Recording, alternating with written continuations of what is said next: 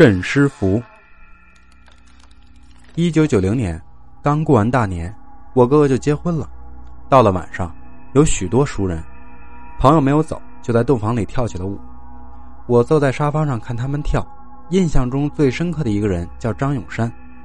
哥兄弟三个人，因为排行老大，我管他叫张大哥。张大哥不怎么会跳，但特别喜欢蹦，别人都停了，他还在那儿乱蹦。转眼过了两年，那年我二十岁，他就患重病了，是由乙肝恶化引起的肝腹水，肚腹里水很多，肚子胀得很大，然后就卧床不起，不能走动。他家非常穷，因为看不起病，就使了些土法子，但也不见效，慢慢的就不能吃喝了。九二年初春，具体哪天不记得了，晚上八点左右，人就渐渐不行了，只有出来的气，没有进去的气，不一会儿就断了气。终年四十多岁。我们两家沾点亲，离得也很近，隔三条街道。按辈分来说，我管他叫大哥。听到这死亡的消息后，就立刻随老爸去他家奔丧。因为之前没有提前预备棺材，只能临时把尸体放在钉好的木头牌子上，用白布盖住全身。张大哥家住三间草房，最东边这间住人，中间是厨房，西面这间是存放杂物粮食的地方。由于棺材没有做出来，尸体也不能抬到外面去，所以就暂时放在厨房这间空地上了。闻讯后，陆陆续续来了一些人，很快屋里就坐满了。最后来的没有办法，只能在外面待着。那年代谁家有事都去。过了午夜以后，有些人觉得无聊，就在东屋炕上玩起了三打一扑克。没事做的人就靠墙睡觉。九十年代是猫狗横行的年代，多数人家里都有猫狗。猫崽儿、狗崽儿下的多了，有时送都送不出去。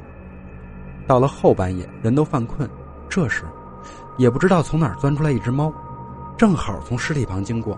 厨房有人，但却没防得住。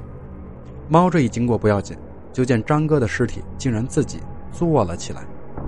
见此情景，有人就开始慌乱喊叫，睡觉的人也被惊醒，想看看是怎么回事。我们这帮人也全都挤在门边看，看见张哥尸身坐在那儿。眼睛圆圆的，目光呆滞，身体一动不动，唯独嘴中发出很大的怪声，哞儿，哞的，活像牛在叫。至始至终就这一种声调。看到这情况，大家说什么的都有，有说没死头又活的，有说这是诈尸的，还有说不像诈尸。这时胆小的人早就跑没影了。有人提出去把姓潘的阴阳先生找来，让他看看怎么回事姓潘的先生，我叫他潘叔，距离他家约一里，住在村西边。过了很久，潘叔带着皮包就来了，包里有笔、有纸、有几本书。我们东屋的人也不出去，就一直看着。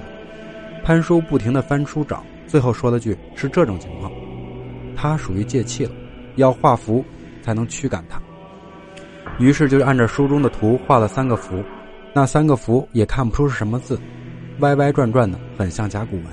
画完之后，潘叔告诉几个胆大的人，用竹竿头插在符纸上，分别贴在尸体的头上、胸口和下面。说来也怪，贴上后尸身就缓缓的倒了下去，也没了动静。后来顺利下葬。多天后的中午，他家张大嫂来我家和我妈聊天，当时我正在屋里吃饭，就听张嫂说，张大哥晚上曾托梦埋怨大家。不该把阴阳先生找来。本来灵魂当时还没有完全离体，数次进出肉体，却无力把身体带活。正好借了口猫气，坐了起来，满以为能活过来，能在阳间再待一段时间，却被那破符咒把气给弄散了，把他的魂魄也给吓跑了，不敢再靠近身体，所以才没有活成，非常不甘心。另外还有件事让张嫂一定办到，这件事已经托梦两次了。就是把他在世时穿过的那件黄色中山装给烧过去，因为他喜欢这件衣服。后来张嫂真把这件衣服给烧了，随了张哥的愿。这件事是我这里发生我所知道的唯一一次借动物气的实例，要不是亲眼所见，真的难以置信。可见死去的人多么思念阳间啊！真是生有时，死有时，哭有时，笑有时，福有时，祸有时。聚有时，散有时，到了时候，一切都要了结。